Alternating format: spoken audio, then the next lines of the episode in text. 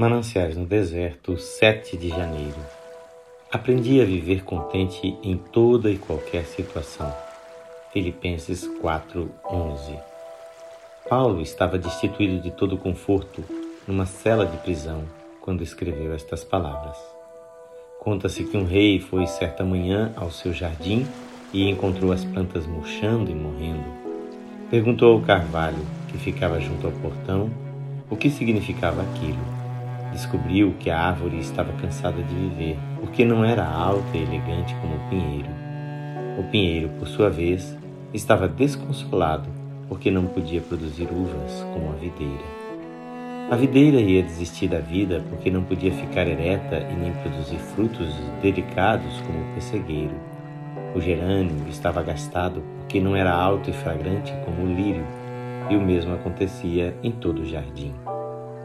Chegando-se ao amor perfeito, encontrou sua corola brilhante e erguida alegremente como sempre. Muito bem, meu amor perfeito.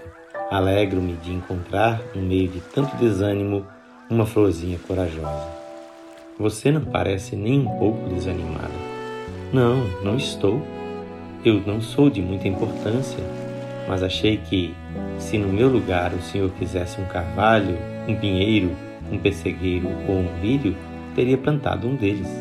Mas sabendo que o Senhor queria um amor perfeito, estou resolvido a ser o melhor amor perfeito que posso. Senhor, eu quero estar onde me queres, ser fiel e dar fruto para Deus onde tu me puseres. Os que se deram a Deus sem reserva estão contentes em qualquer situação, pois querem só o que é a vontade dele e desejam fazer para ele tudo o que ele quiser esvaziam-se de tudo e nisso encontram tudo cem vezes mais. Que o Senhor Jesus enriqueça de bênçãos a sua vida.